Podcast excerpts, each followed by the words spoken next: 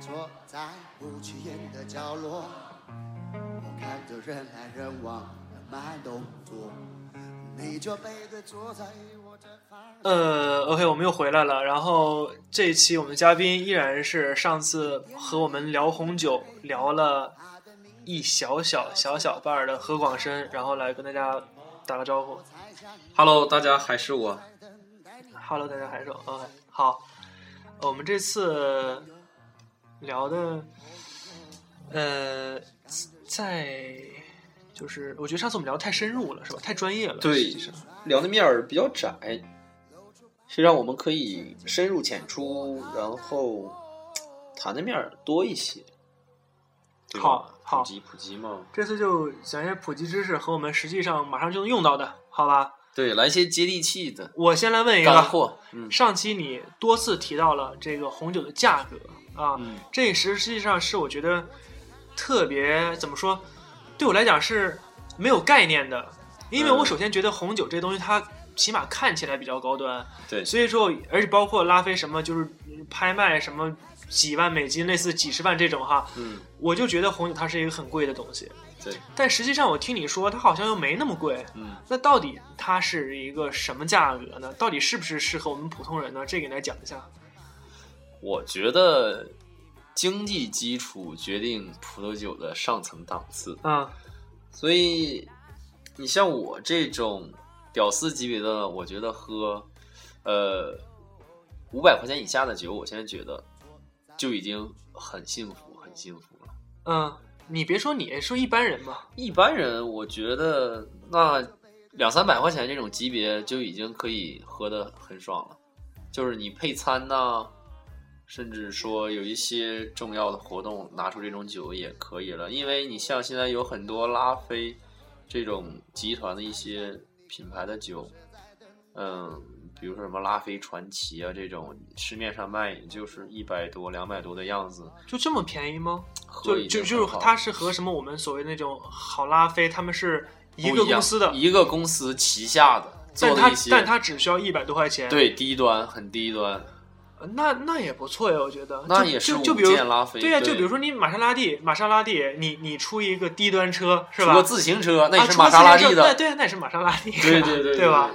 啊，那也就是说，按照这个例子来讲，我一直认为，因为我心中一直都是玛莎拉蒂，所以我说一直认为所有的车都应该是一百万以上的，对但实际不是，即使是玛莎拉蒂，也可能出一万块钱的自行车，有道理对吧？嗯，呃，那那到底多少钱？就是。呃，因为我去餐厅啊、呃看一个红酒也得几百块钱，对吧？可能是因为它卖的贵，是吧？对，卖的贵，啊、那呃，嗯嗯，就是那 OK，说那那那那我们就不说中国特色了，嗯，就世界上，啊世界特色，呃，我们的国际友人们他们在喝什么样的酒？他们喝的酒相当于中国人民币多少钱？呃，在法国，实际上他们经常喝十几欧元的酒就已经很不错了。当然，你要知道哦在，十几欧元，那就是一百多块钱。呃，问题是在欧洲买十几欧元的酒，在国内卖加上关税的价格，可能要卖到五六百块钱，因为有很多的进口商是这种加价率还是很高的。嗯，接着说我吃我的薯片儿。嗯，但是十几欧元对于他们来讲，那就相当于是我十几块钱对于我们，因为他们每每个月可能也是赚几千欧元，对吧？对啊，然后但是一瓶那酒你不能这么说但呀是一瓶但是一瓶很高品质的酒只需要十几欧元。对对，就品质我觉得已经还可以了。嗯那如果在美国，你可以花四万美元就能买辆二二手宝马 Z 四，那你这种生活这种价值是不可能比的。所以我觉得在国内喝红酒，还是看个人的一些情况吧，因为我觉得。呃，从低到高慢慢尝试，总会有一个你觉得比较贵，甚至觉得超出你承受范围之内的。嗯、比如说我最开始读书的时候，我觉得喝一百多的红酒，我觉得就是比较贵的了，因为一次买几瓶的话，可能几百块钱觉得很贵了。你如果现在工作以后，我觉得几百块钱买一瓶酒都还可以接受。嗯，呃，那我想随着以后你身价的增加，你觉得，呃，喝一个几万块钱的拉菲也是有可能的呀，嗯，对吧？我觉得如果我们的身价还涨不过通胀的话，那可以洗洗睡了。你细睡吧。那那个，嗯，这么便宜对他们来讲，所以说因为在法实际上法红国喝啊红酒是很正常的，法呃像世喝界可乐一样吗？对对，他们就是很正常很正常，就像我们哈尔滨人喝啤酒一样。嗯，可以，那明白，嗯，一块五一瓶是吗？对，所以我觉得不要过多的在意这个红酒的价值，我觉得它更多的喝是一种品味嘛，也是一种生活，品味生活嘛，享受生活。一块牛排，一杯红酒，点一点烛光，哇，多么惬意！一个人是惬意，两个人是浪漫，三个人啊，行啊你懂的。啊，三人就就特别浪漫。对，哎，那比如说我实际上这酒啊，我最喜欢的是啤酒，因为我觉得简单直接、简单粗暴，妈的一杯一杯干，对吧？嗯嗯主要是因为我也不会喝，嗯，主要就是要那个气氛，对吧？对，那喝红酒它是就是带来最爽的地方是什么呢？为什么有人喜欢喝红酒呢？因为根红本的，红酒搭配美食还是有一些口感的改变，比如说最经典的就是红酒配红肉嘛，红肉就所谓的牛排、嗯，牛扒类，因为牛排里面的一些蛋白质啊，还有一些肉肉食的纤维啊，它搭配起来这个红酒里面的单宁，它可以促进这个牛肉的口感。就是你喝一口红酒，嗯再吃一口牛肉，你会觉得这个牛肉更别的嫩，啊对味道更好。呃然后你像最经典的就是法国喝法国的甜白配法国的鹅肝，就是鹅肝入口即化，再加上甜白葡萄酒的一些回味，就是锦上添花。哇，想想都流口水啊！ 所以它还还是一更多是一种佐餐嘛。你像比如说著名的米其林餐厅就有很多高端的红酒，那那你这是佐餐，那那那种干喝的呢？像我们这种现在干喝的，就属于比较屌丝的。你要知道，没有人会随随便便打一瓶、开一瓶很贵的酒自己喝，那喝的是享受，也可能喝的是寂寞。就有可能它是呃，不更多的还是佐餐来用，是吗？对啊，因为相辅相成嘛，你红酒配牛肉，牛肉更甜美。当然，你这个肉也可以弱化相对于这个酒的色度啊，所以口感也更圆润。嗯，但是之前是谁跟我说过？就是说、嗯喝酒，他红酒感觉红酒会特别爽，就是说自己喝他也愿意喝，嗯，对吧？因为他会觉得这个就是是不是你跟我说的？哦，我还没到那种程度。就类似一次探险的感觉，对吧？就你喝一杯，哎呦，怎么好多味儿，好多味儿，好多味儿，能体现出来好多东西，能感受出来好多东西，就跟吃一顿大餐的感觉是这样，嗯。是这但个。实际上，红酒还是酒嘛，酒还是一般吃正餐的时候喝嘛。你像，虽然我们哈尔滨人愿意喝啤酒，也没有说就平常就打一瓶啤酒自己当水喝，还是更多是吃饭呢、聚餐的时候喝。所以红酒也是一就是跟一种增增添这个聚会的气氛呢、对就是礼仪嘛。所以我觉得平常没有人会那种随随便便打一瓶酒就开始咕咚咕咚喝。当然，睡前喝一杯红酒，我还是很很建议大家养成这个习惯的。嗯，好，小投资大作好用。，接着。说吧。哎呀，然后哎呀，我们你不是入门吗？这期对，我们们主要是入扯的门比嘛。较远了，刚才啊又扯这么远对，你不要乱问。然 后，呃，入门儿啊，啊，就推荐呗，就推荐呗。可能大家说，啊对哎，你说这么多了，你给我推荐点儿什么酒啊？我们也想试一试啊啊。啊啊！是对吧？我是觉是是得先说嘛，你就可能有些国家、一些产地，对吧？比如说，我可以跟大家分享一下我比较爱的一些葡萄酒的产区。对，你要说法国呢，那最著名的就是波尔多跟勃艮第呀、嗯，波尔多就喝一些赤霞珠啊，跟梅勒的混酿。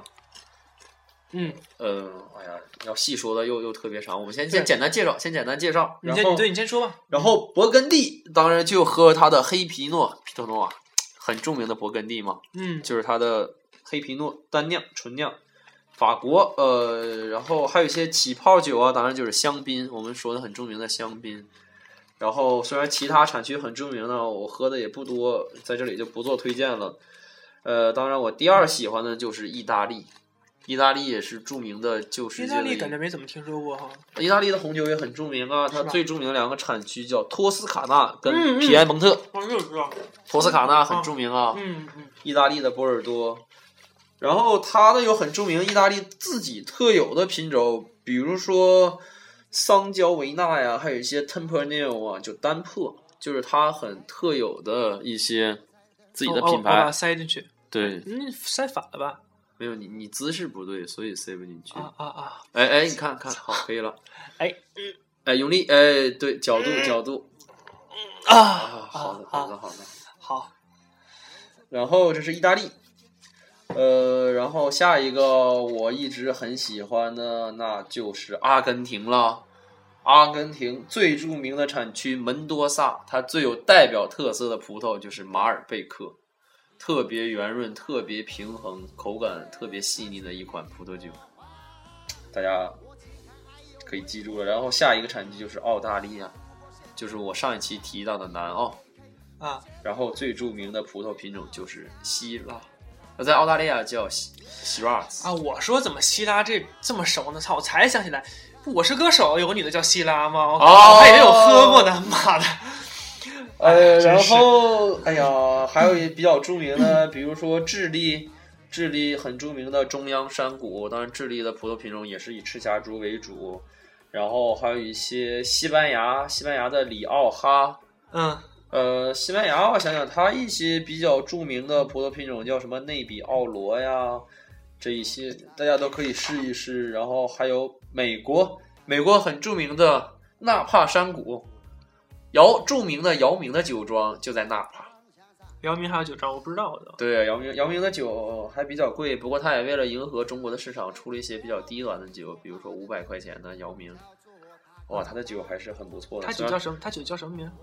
就叫姚明啊，姚明红酒呃啊，差不多吧，啊可具以体叫什么名儿我也没买过。啊很贵的啊。然后美国纳帕山谷，它最有著最有名、最著名的葡萄品种叫金粉黛，哦真粉 d 嗯，这个葡萄酒还是很好的。然后，当然还有一些大家女士比较爱喝的一些口感偏甜的酒啊，比如说我们著名听听过的加拿大的冰酒，啊，对对对，冰酒，这很贵，这这也是很我想好问的，喝。这也是我想问的。哎，我们可以再聊一聊冰酒啊。就是说，那我在聊冰酒之前，我我先说一下，嗯，我先提个问题，就是说，我们这次说是主要聊红酒，实际上红酒只是葡萄酒中的一种哦，，吧对对对对对，葡萄酒里面有红酒，还有呃叫干红，干红还有哎半干，啊，就是怎么定义这个干红跟半干呢？还有一些就是细说一下葡萄酒的分类吧。，好，你说吧，葡萄酒它有最基本的就是干红葡萄酒。对半干葡萄酒、甜型葡萄酒、加气就是起泡的葡萄酒，嗯还有加强型葡萄酒。嗯，加强型葡萄酒，你接着，说，先把分类说完。就是大概这几类。没有，那还有还有干白呢，还啊有香干型槟呢，干型的葡萄你刚才酒就只说了分干干红红跟干白，它们都属于干型的葡萄酒。干型葡萄酒分干红、干白，然后半干的，对，还有半干的，啊、还有甜型的，啊，甜型我们经常看到就一些甜白啊，还有一些这个桃红葡萄酒，就是颜色很迷人，喝着口感很甜的那种，就属于甜型葡萄酒。还有起泡葡萄酒，就是你刚说的香槟，就是一摇 F 一拿冠军的那种。你这你这分类不不不明晰，你知道吧？嗯，咱们咱们再来分五一类下五类，第一类干型葡萄酒、啊，半干葡萄酒、对，甜型葡萄酒、嗯，起泡葡萄酒、对，加强型葡萄酒。好，五类。呃，然后在这五种型号里面，每一种里面又分红的和白的，是这意思吗？呃，可以这么说。啊，因主为要是颜红葡色萄和白葡萄。因为刚才是从类别上分，如果对你从颜色上分呢，分红的、白的、桃红的，啊啊就是颜色上分。啊啊！就是干干白，它就是颜色白，其实很简单，对吧？对，就是但它颜也色白属于干型葡萄酒。嗯，明白。嗯，然后你像起泡葡萄酒，就是你说的香槟，然后香槟有红的吗？香槟就起泡有红的吗？有起红的泡酒，起泡酒我要说一下，呃，起泡酒是葡萄酒一类嘛，就是葡萄酒里面有很多的二氧化碳，嗯，然后相对呢，那个酒精度是比较低，大概有八度啊，有的可能有四度到五度。对，呃，起泡酒是一大类，只有在法国香槟产区的起泡型葡萄酒呢，才能称之为香槟，而世界上其他范围产出的这种起泡葡萄酒呢，都只能叫 sparkling wine，就是气泡葡萄酒，而不能叫香槟。啊，就是在香槟它是一个产区，产区的气泡型葡萄酒才能叫香槟，而不是所有起泡酒都能叫香槟。啊啊啊！就实际上我们，比如啊，我们来瓶香槟，那可能它在专业上它不应该叫香槟，它就是就气泡酒，对对气泡对，酒。气泡酒，对对对对啊对。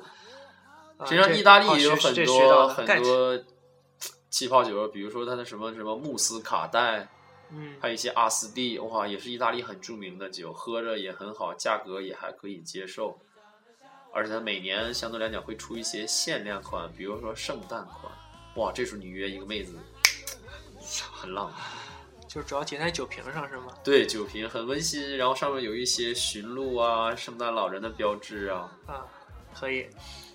呃，OK，我们聊冰酒，对，回到冰酒的话题上，冰酒啊，冰酒呢，据我所知冰酒也大概属于甜型葡萄酒里面的一种。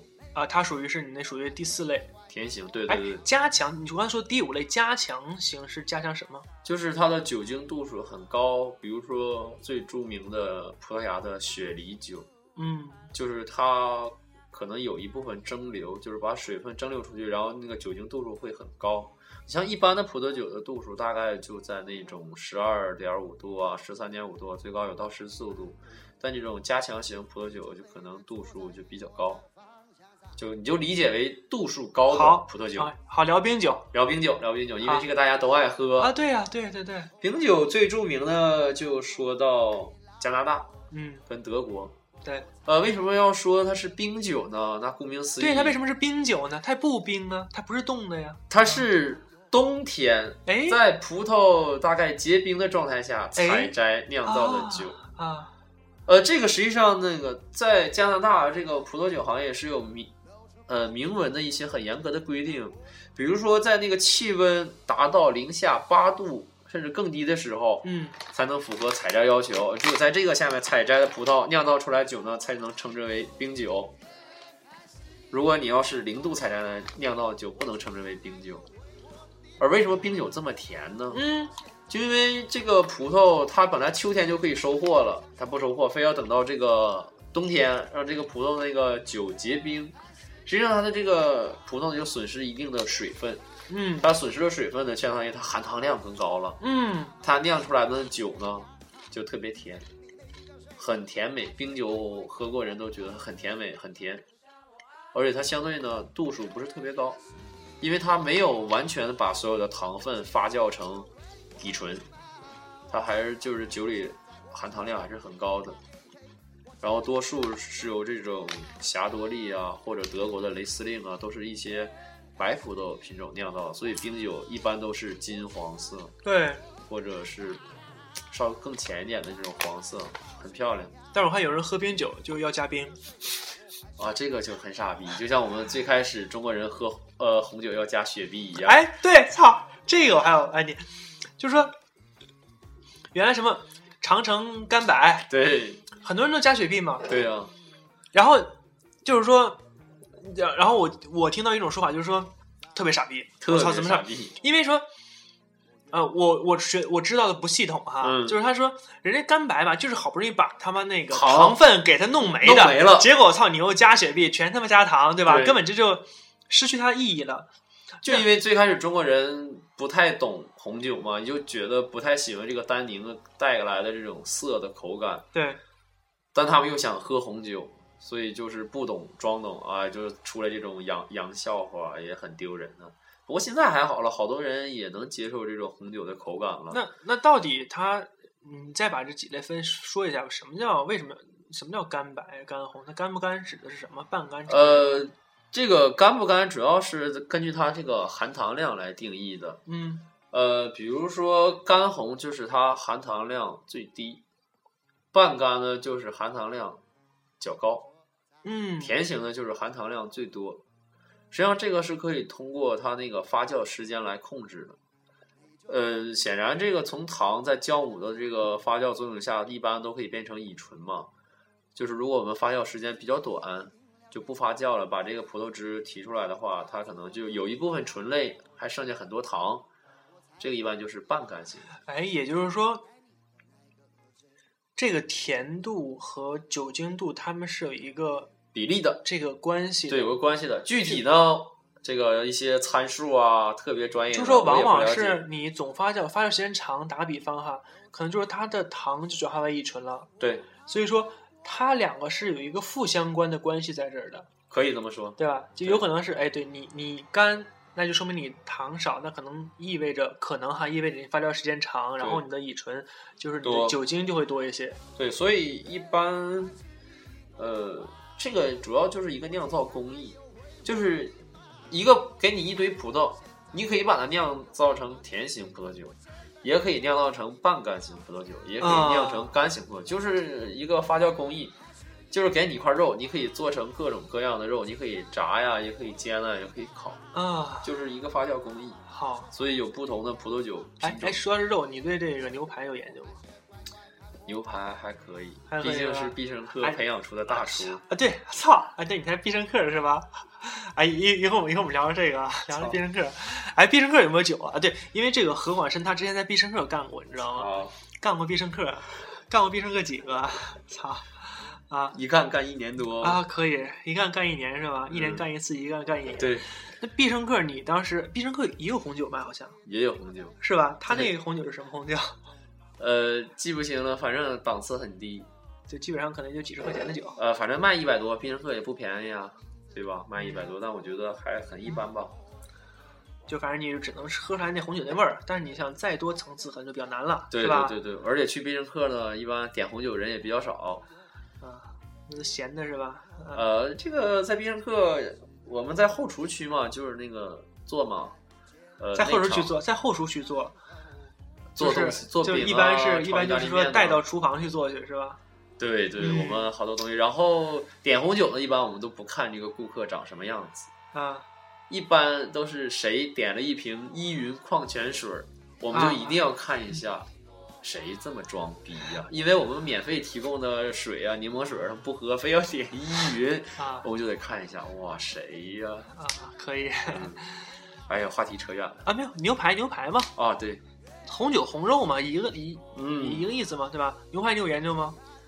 牛排当然有一些哎我菲力牛排啊，哎不是我丁骨牛排啊，哎，我就问你，哎很，多嗯种类，我就一直不太明白的一点哈，嗯就是说，他问我吃几成稠的，嗯我嗯，到底应该说奇数还是应该说偶数？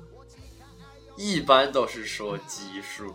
嗯，但你要说个偶数呢，他给你考完呢，你也无法鉴定。比如说七分熟跟八分熟，你也无法来细分出大概几分熟。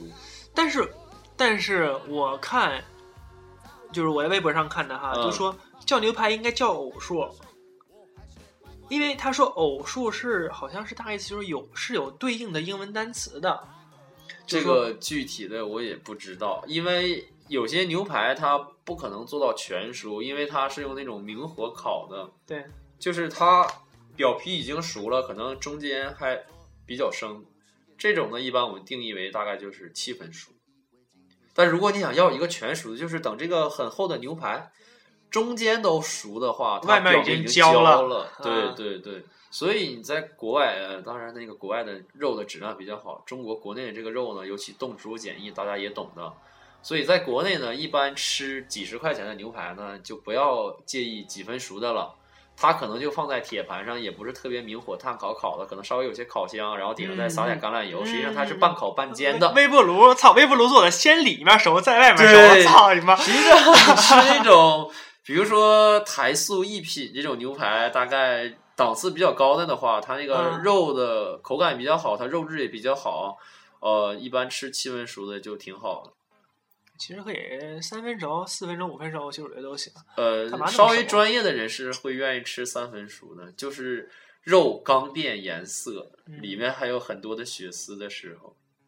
实际上，我研究也是经常去吃那种自助餐，然后跟那个厨师聊，就是给我拿一块牛排，先烤三分熟，我先切一小块尝一下，然后再把这块牛排烤到五分熟，再切一块再尝一下，啊再烤到七分熟，然后再尝一下。对你这个方式可以，大家可以多学一下，对吧？对啊，当然这种建议大家去金钱豹找那种稍微好说话的师傅。不不好说，还投诉他。哎，真的，前段时间我去那个去那个北京出差嘛，嗯然后就住那个那个呃富苑皇冠假日酒店，五星级哦，然后我走的时候时候我就我就投诉了他一堆东西，嗯然后其中一项就是我投诉了那个呃早餐的那个煎蛋的那个人，呃就他妈特别贫，你知道吧？就是操，就是就，呃，前面前面有个女的就说，哎，我要那个，呃，我要这个煎蛋、嗯啊，我要煎成什么样的？她是她就特别贫，你知道吧？抬杠，你知道吧？是嗯这样的吗？啊，你说是这样的吗？然后那女那女就说我要加什么什么东西，嗯好，像比如说她说好像要加一点洋葱撒在上面，怎加么点葱花之类的。啊。他说：“那你知道做炒鸡蛋吗？就是就特别贫，特别讨厌，你知道吧？哦后来我把他投诉了，啊，然后后来那个他们经理还说啊，什么什么已经已经批评教育了，已经重新什么了，嗯对，就得投诉他，是吧？干嘛呀？最讨厌最讨厌比这种贫的了，是吧？哎，出租车司机也是，妈的，我不想和你聊，干嘛总和我聊啊？热情，服务比较热热情什么？他就自己闲的，北京欢迎您吧，欢迎个屁！我靠，北后来京就户口，北北京京户口给我弄一个，后来就是北京欢迎你。就是啊，到底哎，到底是您还是你？”啊呃，举北办京奥运欢迎你北京奥运会的时候是北京欢迎您，后来广告质量也不好，奥运会结束了就是北京欢迎你。那歌不就《北京欢迎你》吗？对北啊京欢迎你，对吧？对对不是对北京欢迎您，对吧？啊，来，我们我们干杯来，又扯太远了，来来干杯，来来来来，来来来，哎哎，嗯嗯呃，一般喝多大口？米一小口，明显喝。那像我们公司吃饭或者年会什么那种，干一杯杯喝，干哇，那那个实在是太浪费了，暴殄天物啊！一般这个倒酒呢，就是高脚杯，大概到酒杯的下面大概也就三分之一的样子，嗯，甚至更少，四哎分之一。它这个酒是按什么算？是按因为你看有洋酒或呃者呃呃 whisky 什么的哈，，对，它会按盎司，盎司对吧？？对，然后呢，呃，或者比如说呃那个去酒吧或者干嘛的，还有一还有洋酒，可可能比如 shot 嘛，对吧？对一 shot 加几 shot，对吧？嗯那这红酒按什么算？ 红酒它是实际上是按加仑算的，操啊，木桶是吗？对，就是 那个我说倒杯里也算什么？ 倒杯里，你他妈对啊，那倒所什以么？倒杯里就比较随意了，啊倒杯里就比较啊随意三分之一，对，就大概三分之一的样子，好，高脚杯三分之一对，因为它得摇嘛，你要倒多了，一啊摇就洒出来了。啊，那可以，但可以故意倒多点儿，然后撒撒女生裙子上，哎，给你擦一下，给你擦一下，我操，怎么倒怎么撒你身上了，对吧？嗯，然后也可以撒胸上是吧？ 哎，现在妹子都是自己洒了，你帮我擦一下。啊，你帮我猜，哎哎对，你撒脖子上了，我操！ 赶紧过来帮我舔一下。那个，这期还想播，然后那干干杯怎么干？肯定不能像咱俩刚才那么乱撞，是吧？你像法国人就是一杯酒一摇，慢慢喝能喝半个小时，而中国人就倒满了直接干，我的意思是碰杯，碰杯，两个人说，哎，碰一下，cheers 这种，那就轻轻碰一下，然后喝一小口就好了。就怎么碰没关系，对怎么碰没我关系，交杯碰也行，是吧？对后空翻三百六十度再碰也可以。哎也行。对然后碰完了之后，他说这个 cheers，但实际上还是抿一小口，对对对对对吧？哎，这 cheers 到底什么意思？你研究过吗？没研究过。对，这个干杯，这个是英英语里的词啊，你应该哎，比较法国在怎么说？法语干杯怎么说？你你红酒，你和法国人怎么说？干杯 Cheers，也是全球通用。啊那和意大利啊，行，可以，对，嗯，好，我的问题完了，接着说。哎呀，那我们捋一下思路，我们从不，你这一期你主要是说入门儿，入门儿就是对快速上手。对快速上手。你刚才说你推荐了几款酒，嗯但实际上还是没记住啊。哦，那就具体到品牌、对价格。就打一品个种比方，对，具体点儿，就是我听这一期节目之前，我只是在公司吃饭上，在餐厅里乱点乱喝。嗯，啊，朋友拿过来，我也是干杯喝。好，听完这期节目之后，我想尝试着像你告诉我的方法，慢慢品，慢慢闻，慢慢怎么一下，自己花钱去买。好，那你现在告诉我三款，买什么品牌的，多少钱，嗯什么酒，好吧？好的，那先推荐一些新世纪，就是大家容易上手的酒，嗯，就是不是那么深邃的。对，呃，比如说新世界酒呢，就是芳香味儿很很浓。就是举一个例子，就一个女的很漂亮，很有诱惑力，就见你面儿直接脱光这种感觉。啊，新世纪指的是二十一世纪，就是新世纪酒，就比如说澳大利亚，我最推荐就啊是新世界是吧？新世界的酒啊跟啊旧世界的酒，啊比如说好澳大利亚，我最推荐的就是一款南澳的希拉，这款酒叫黄尾袋鼠，所有的超市哦都有卖的。哎，袋鼠这个酒我知道，对对，黄尾袋鼠很著名，它在中国呃销量也很多。嗯，听说我先吃完啊，嗯，听说这这袋鼠这公司差点倒闭，然后好像就是因为换了一个 logo 啊，还换了吉祥物，还换了酒瓶子，一下火了，就忽然就火了。而且而且一半原因是因为它那个广告也做的比较好，嗯、呃，然后也确实人家从倒闭到火还是多方面的原因。但它在中国销量很好，它它虽然也是那个批量生产，但是口感确实平易近人，呃，简单粗暴，意淫上手嗯，就是一个漂亮女的见你面儿直接脱光，特别上直对接。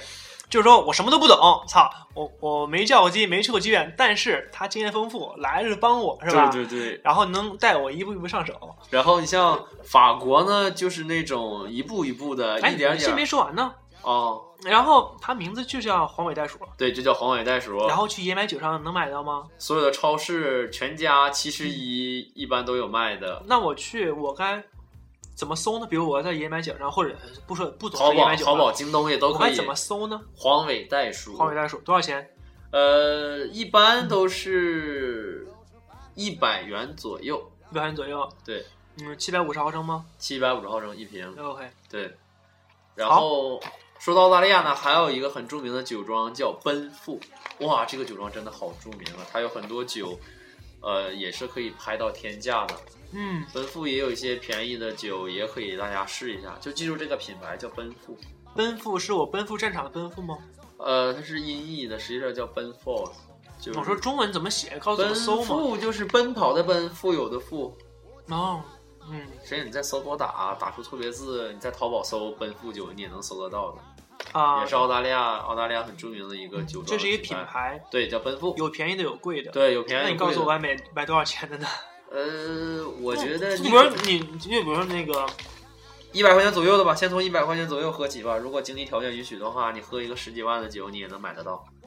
嗯这是澳大利亚，第 Johnny 一个 Walker 这种，先先喝红牌的，再对喝黑牌的，再喝对吧黑。牌的，对。然后下一个，我觉得还是喝一些简单粗暴的，比如说智利的酒，智利的赤霞珠也很有名。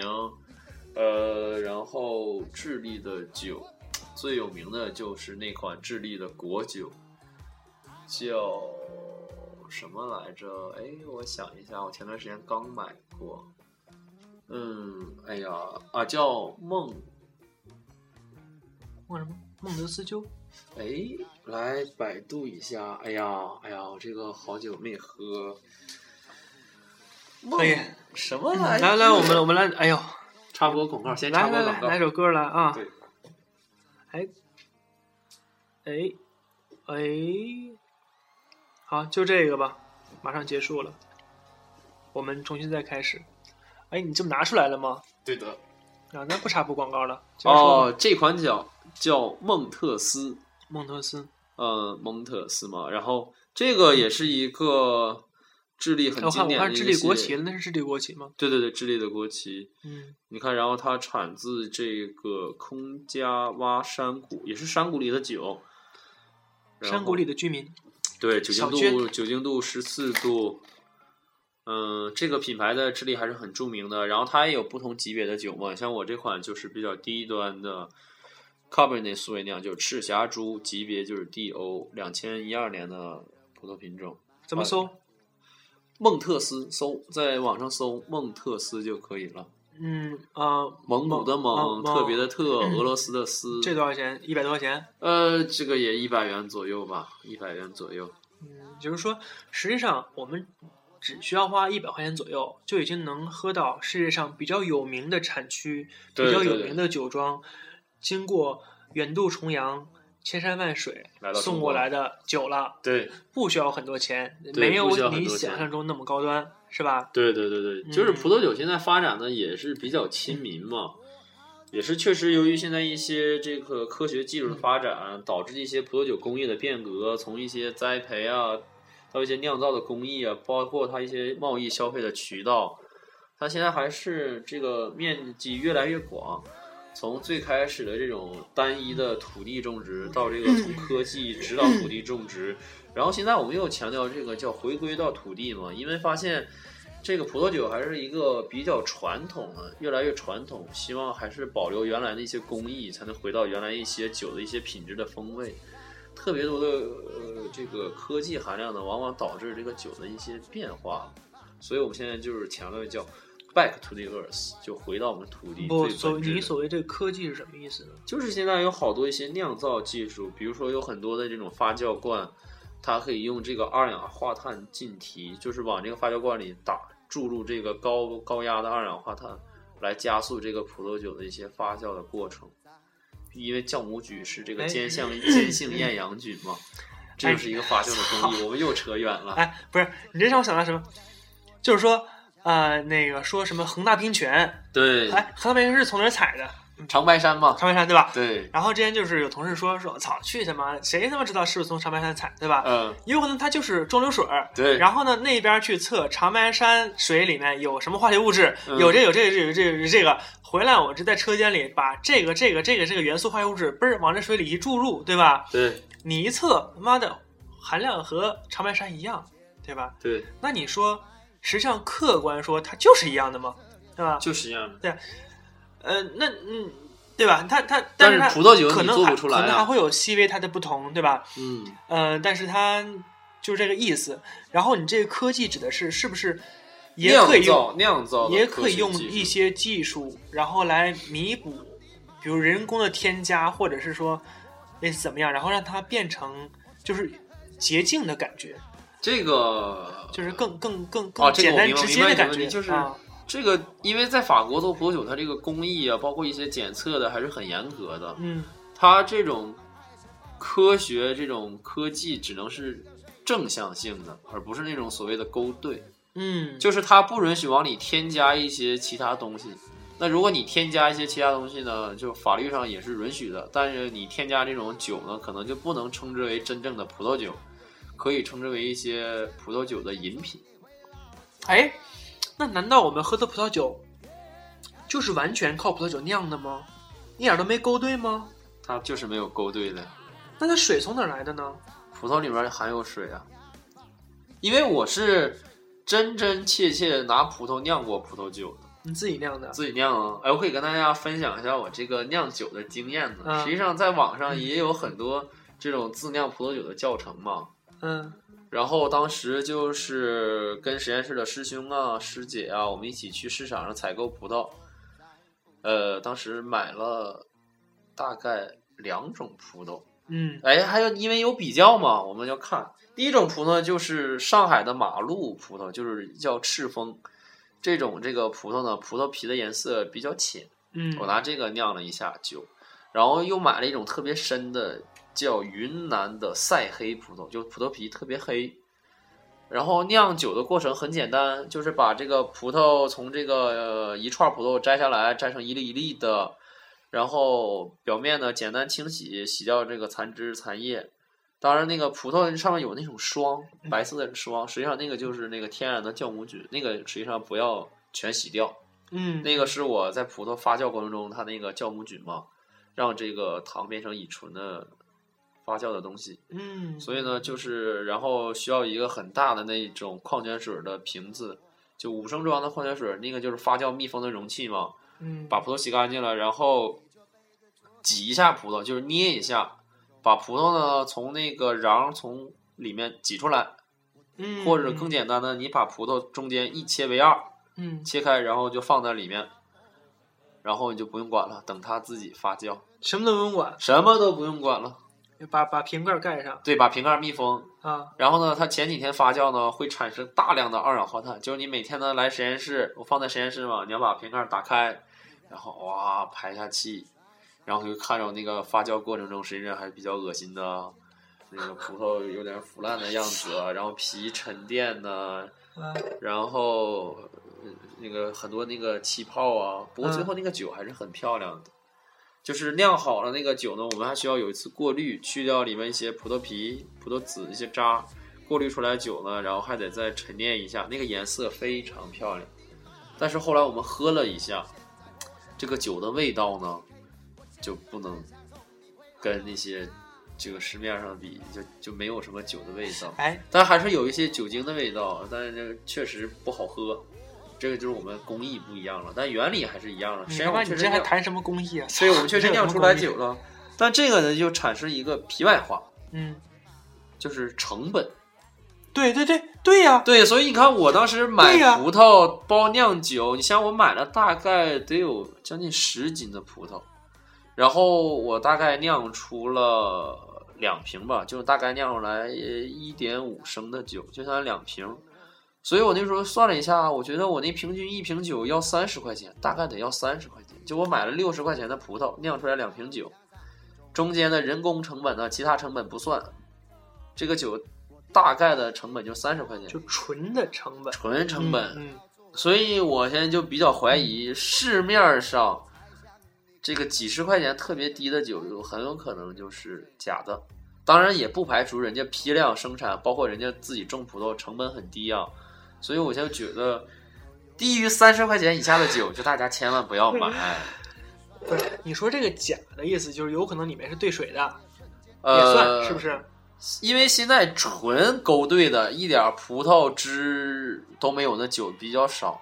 一现在最普遍的市面上这个假的法国酒呢，都是中国这种奸商做出来的。举个很简单的例子啊，呃，它确实在法国进口了十个橡木桶的葡萄酒的原汁，嗯这时候呢装船，嗯然后有一些法国进口的、出口的一些检疫报告，一看都合格的。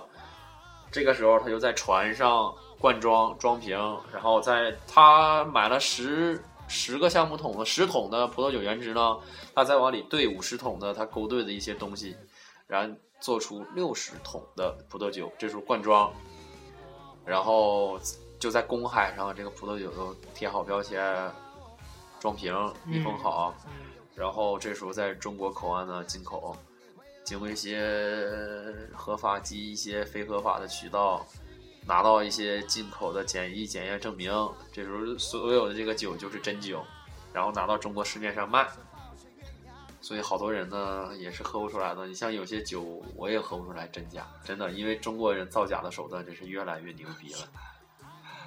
对，反正那结果是一样的，反正你也喝不出来，是一样对的。，就哎都当好真的吧。但是他那个，对我我我再问一下啊，嗯再确认一下，就我们看的这一瓶酒，这这一瓶酒哈，嗯，难道里面就完完全全就是葡萄自己酿的东西，对的，就是这个，就是就这个没有加任何东西？就应该上是没有加任何东西的。对，，没有加任何我的不加酒精，不加酒精，不加不加糖糖，不不加加色水素，不加水。对，那这真太便宜了，这一瓶才这么点钱。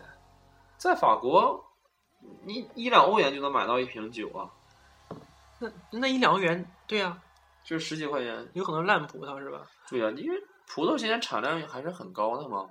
你像一吨的葡萄能产出七百二十瓶酒啊。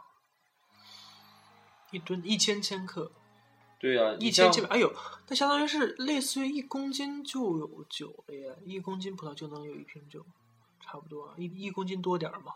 对啊，你像一株葡萄藤就可以酿出来五瓶酒啊。就一一个葡萄藤，你像那那哎一个庄对园有那葡么多，萄葡萄是藤的，是吧？对啊，它产量很高的，产量很高的。我一我一直之间在一直在想象中，我脑海中是一棵葡萄树，你知道吗？葡它萄那个碱一般都是藤，它不是树，就是葡萄藤嘛。只有那，哎，只有那种特别贵的酒是产量比较少的，所以那个离我们的生活目前来看还比较远。你像我现在能喝这个佳美的这种劣劣级酒庄，我已经很知足了。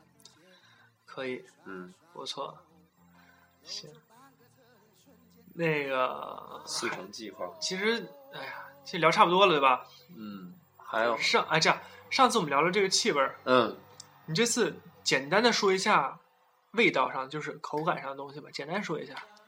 口感上实际上，嗯，你说了丹宁，之前已经说了是吧？对，那其实也没啥说的了，是不是？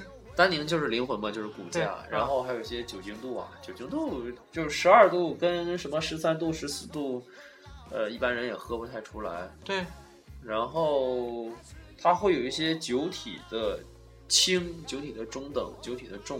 什么哎，，这个口感，举个例子，就像喝牛奶，嗯，酒体比较轻的呢就是脱脂牛奶，啊，酒体中等呢就是全脂牛奶，酒体特别重的呢就是喝奶油，甚至喝炼乳，就是牛奶的这种层次感。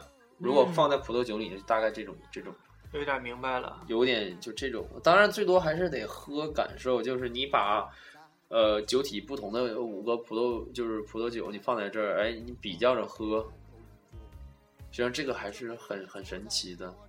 比如说，你看这次我们喝的是两千零一年加德美复牌，呃，我又买了一瓶两千零九年加德美的复牌，实际上我们可以比较一下，就是细微的差别。哎，你说到这个年份，年份它到底它代表一个什么东西？年份，它最主要代表今年葡萄生长的所有的一些呃信息，比如说它的气候，嗯，呃，它的一些主要就是气候吧，就是在它生长的时候，该下雨的下雨，不该下雨的时候不下雨，然后该有阳光的时候有阳光，没有一些病虫害。实际上，嗯，有些这个酒主要不同年份就是看它的气候嘛。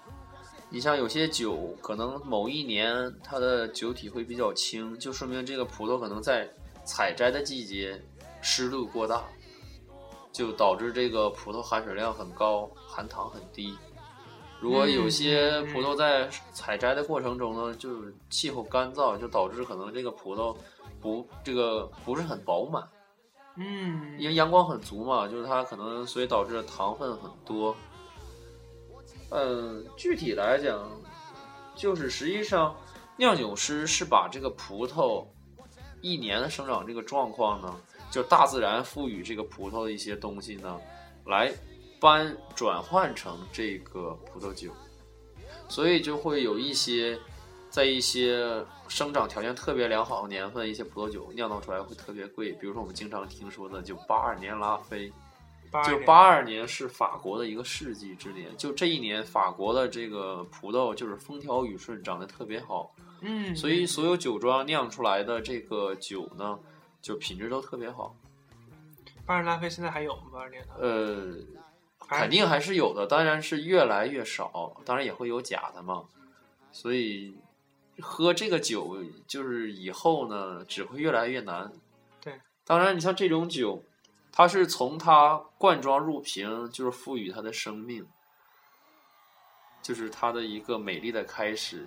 当然，你把它开启的那一刹那，也是它美丽绽放的时候。你跟它生命中第一次相识，也是最后一次的离别。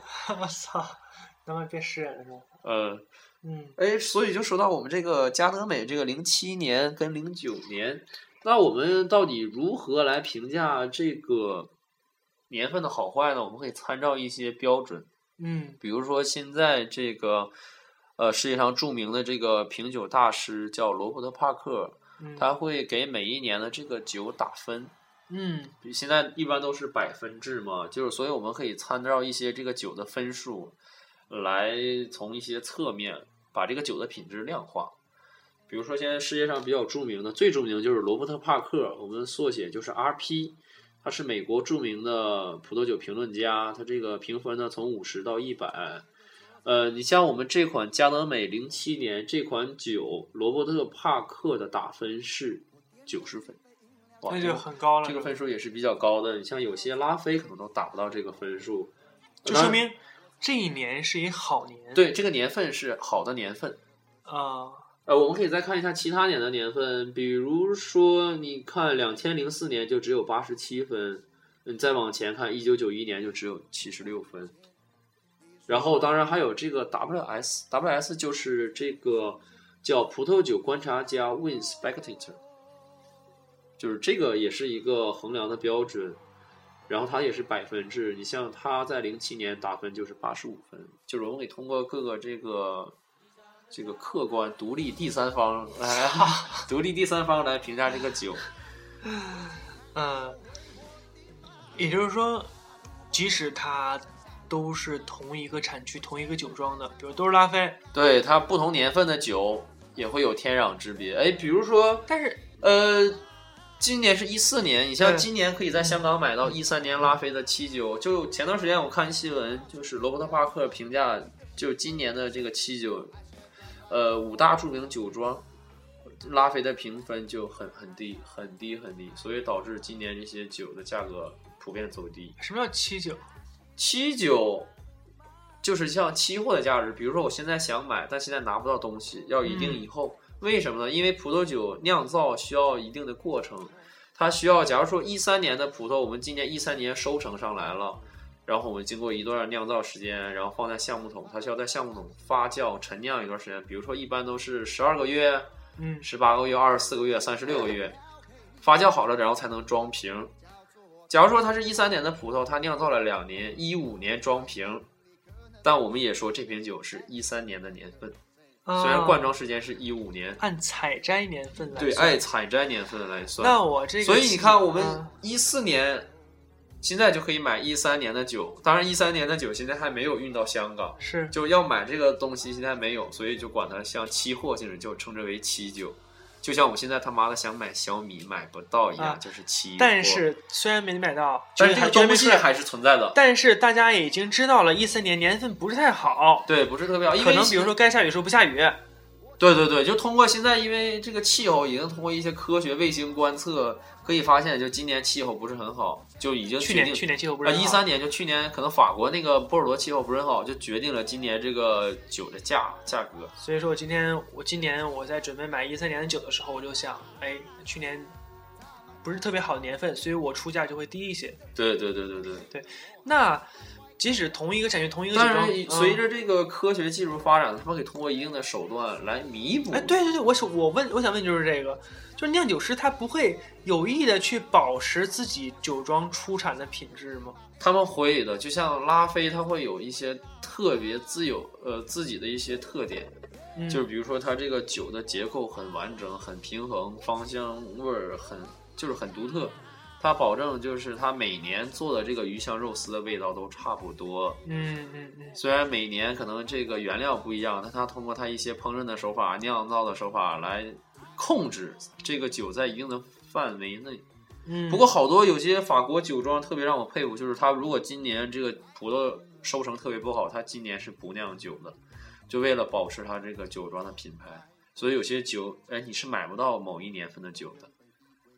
所以就是它为了这个品牌，它不能是砸了这个牌子。就今年我宁可不卖、不生产，是我也要为了，所以我也挺感慨的，就是想到中国有些中国的中华老字号，哎呀，就他们自己砸牌子，自己砸自己牌，所以法国红酒，你像这些名庄，哎，我们说到这个名庄，五大名庄还没有说哪五大呢？啊！说一下，说一比下，如说拉菲、拉图、马哥、奥比昂，还有木桶，木桶也是木酒桶庄，木桶就是也是酒庄，嗯，然后还有最著名的低筋酒庄，就是甜白葡萄酒，叫一干，低酒低筋，很很昂贵的一款酒。嗯嗯，然后就说到这个年份嘛，实际上，呃，年份实际上也比较出来的，就是他们还是这个拿最好拉菲来说，就是大家心目中有一个它这个定位，就是他就认为这个酒应该就在这个位置上。如果今年呢，觉得这个这个酒啊觉得没有想象中那个好，但实际上拉菲永远是拉菲，它还是价格会在那里的，只不过年份不好，价格会低一点。嗯当然，它这个这个酒是有很很强的这个陈年潜力嘛。比如说一三年的酒，我们一般要放到二十年，这个酒才到它的适饮期。嗯，如果很廉价的酒呢，可能一两年你就要把这个酒喝掉。但是拉菲实际上你一三年酒一三年喝也很好喝的，只不过它的这个酒巅峰状态是在大概二十年以后。所以你想想啊，现在二零一四年我们要喝一九九四年的拉菲是比较好的，当然八二年的是最好，这个我们不会有但他机会但他的。的问题是，嗯同样都是一年，然后酒庄可能我和你是挨着的，那为什么你哦就那么牛逼呢？气气候是一方面，另外就是赋予这个葡萄酒口感，还有它内在就是它的土壤。啊啊！因为法国我们可以看到就种植那葡萄酒庄，他就他妈命好，操那片儿就是地好，对，就是所有挨着拉菲酒庄，在梅多克产区周围的酒庄都比不上拉菲，就是它那一块富有它那个葡萄酒灵魂的土地啊、各种元素啊，就是它那个好多什么石灰质土壤，因为种植葡萄那个藤啊，它那个土壤是越贫瘠越好，因为它能越促贫瘠越好。对，当然也不能特别贫瘠，嗯就是让这个植物都死掉，因为它贫瘠可以促进这个植物这个根往更深的土地上生长，操所以就是这个葡萄藤这个根呢，这个长度可能是它那个地表这个植物长度的几倍，甚至将近十倍。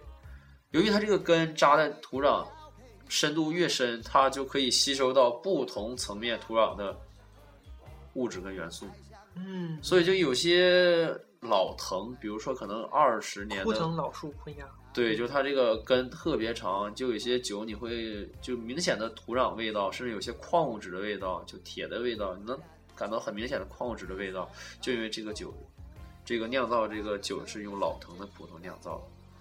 你像新藤的葡萄，可能根不是特别深，就是味道不是很丰富，所以像有些老藤的酒也因为这个很贵。一是老藤的根扎得深，所以它那可能年龄大了，产量不行了。不是很旺盛、很强壮。啊，可以。嗯，我们其实这个这期也时间也差不多了，但还是有很多没聊到的东西。嗯，呃，但是没办法，是吧？时间也有限，对，那我们就下次有机会我们再接着聊，是吧？把一些没聊的东西再聊一下。再补上。呃，我再多问一下啊，你用几句话简单跟我说，如果看哎，有一种金箔酒是什么？和葡萄酒有关系吗？金箔啊，就是酒里面有有金有金箔的，这个葡萄酒一般里头没有。好吧？嗯，行，那没有刚刚好，那我们就这样，好吧？好，呃，这一期就基本到此结束，嗯，然后来收尾吧。收个尾吧。啊，对，那个你微信多少？呃告诉你，然后小妹妹加你微信吗 com com 零零八？com com 零零八，QQ、微博、微信都叫这个。啊，可以。然后想聊一些红酒的知识，可以私聊。哎，别但是装逼了，你但这是没因有为我啥们听这没众什么吧？听众，所以说应该没人找你私聊的，是是是，吧？OK，那就这样。好，那我们下期再见，好，拜拜，拜拜。拜拜。我原本以为今天心情还不错，Baby，sorry，这一切都是你的错。